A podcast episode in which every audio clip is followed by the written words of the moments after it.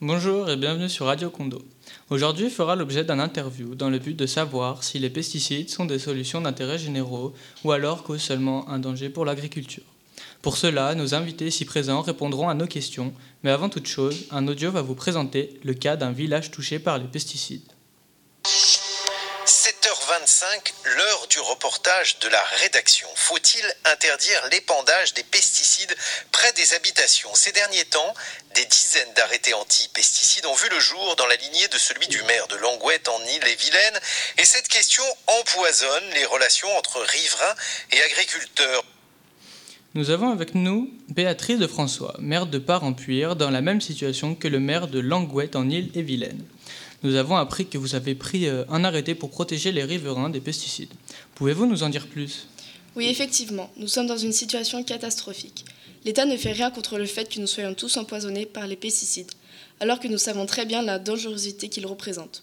On peut citer par exemple l'école de Villeneuve-de-Blaye, où les élèves et une enseignante ont été pris de malaise après le traitement chimique de parcelles viticoles à proximité. C'est pourquoi j'ai décidé de prendre des mesures pour, pour protéger la santé des habitants vivant près des vignes. Oui, mais euh, quelles mesures avez-vous prises exactement? J'ai pris la décision d'interdire les pesticides de synthèse sur mon territoire et je ne retirerai pas cette interdiction, même si la préfecture de la Gironde souhaite que je retire cet arrêté. J'estime qu'il y a un danger imminent et que c'était donc nécessaire. Merci pour ces explications. Mais euh, nous, vous nous avez évoqué les dangers des pesticides. Madame Nato, vous êtes médecin biologiste. Vous euh, qui travaillez sur les pesticides, pourquoi sont-ils aussi dangereux? Les pesticides peuvent avoir de graves conséquences sur l'organisme. Ils peuvent provoquer l'infertilité masculine, certains cancers, mais aussi provoquer des malformations et des, intox et des intoxications. Il y a de plus en plus de patients qui sont atteints de maladies chroniques dues aux pesticides.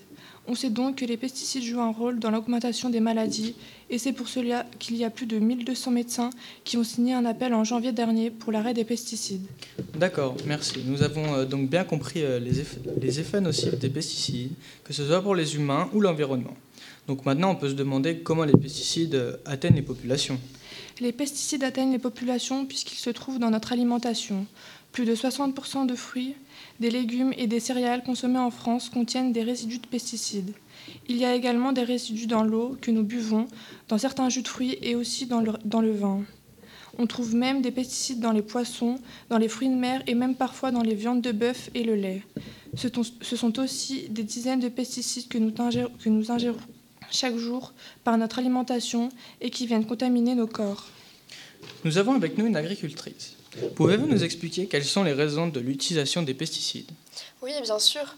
Donc, euh, nous utilisons plusieurs types de produits phytosanitaires, comme des insecticides pour éradiquer les insectes qui nuisent à nos exploitations, des herbicides pour enlever les mauvaises herbes et des fongicides. Donc, pour nous, les pesticides sont un outil vraiment important car ils nous permettent une certaine rentabilité. Donc, par exemple, selon les estimations de l'Agrobas, les rendements des cultures chuteraient dramatiquement euh, sans les pesticides. Ils estiment à 45% les pertes sur nos récoltes. Donc, vous devez vraiment comprendre que si une récolte est mauvaise car des champignons ou des insectes se sont propagés, nous allons être directement impactés au niveau économique et nos revenus étant déjà très bas, on ne peut vraiment pas se permettre une mauvaise récolte. Donc euh, pour nous, les pesticides sont donc vraiment une, une stabilité et nous garantissent une bonne récolte et donc des revenus convenables.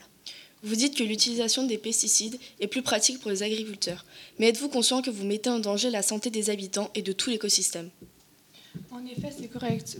L'utilisation des pesticides impacte les populations de pollinisateurs, sans oublier que ces derniers sont exposés au risque des mélanges chimiques.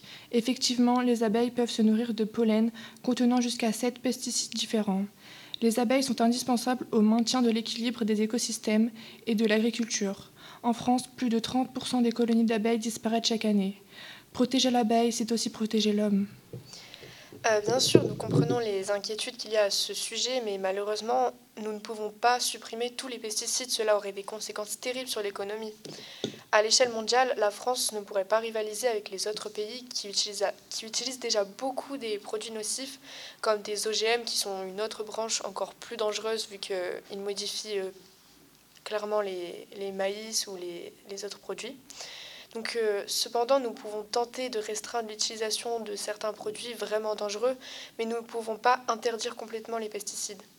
Et puis, c'est aussi aux gens de s'informer sur leur mode de consommation et d'être plus regardants sur la provenance des produits.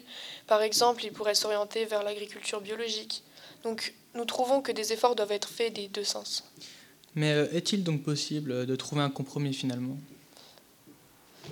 Tout à fait, les agriculteurs veulent vraiment pouvoir continuer leur exploitation d'une manière rentable et tout ça en respectant les habitants. Donc nous comprenons très bien que les gens veulent être maintenus à l'écart des potentiels dangers des pesticides. C'est d'ailleurs pourquoi l'épandage des pesticides est interdit à moins de 5 à 10 mètres des habitations. Ainsi, nous pouvons trouver un compromis afin de sécuriser les habitants et ne pas impacter nos récoltes. Cependant, une distance de 5 à 10 mètres n'est pas suffisante comparée à la dangerosité de ces produits. Notre collège, par exemple, est beaucoup trop près des vignes et la santé de tous est mise en danger, notamment celle des élèves. Une distance si faible n'est donc largement pas suffisante. Je suis tout à fait d'accord avec Madame de François. Selon les études de l'EFSP, plus de 80 pesticides ont été retrouvés sur un plan de pêche, ce qui, est, ce qui est énorme. Il faut donc trouver de réelles solutions en accord avec la dangerosité du problème. Nous parlons quand même de vie humaine et de mise en péril de l'écosystème. Cela ne doit pas être pris à la légère. Pour l'instant, euh, trouver un compromis semble difficile. Même si de nombreuses alternatives existent, peut-être que les agriculteurs devraient se diriger vers des produits biocontrôlés. On trouve comme euh, exemple l'utilisation de champignons afin de détruire les insectes ravageurs, ou encore des méthodes plus mécaniques comme le paillage ou encore l'inondation des terrains pour éliminer certains organismes. Des enquêtes ont été réalisées afin de prouver l'efficacité de ces méthodes. Les résultats sont concluants et on a même noté un meilleur rendement qui s'élève à environ 2% supplémentaires. Les agriculteurs doivent donc faire des efforts supplémentaires afin de modifier leur méthode de culture pour une plus respectueuse. Merci de nous avoir écoutés. C'était Radio Condo.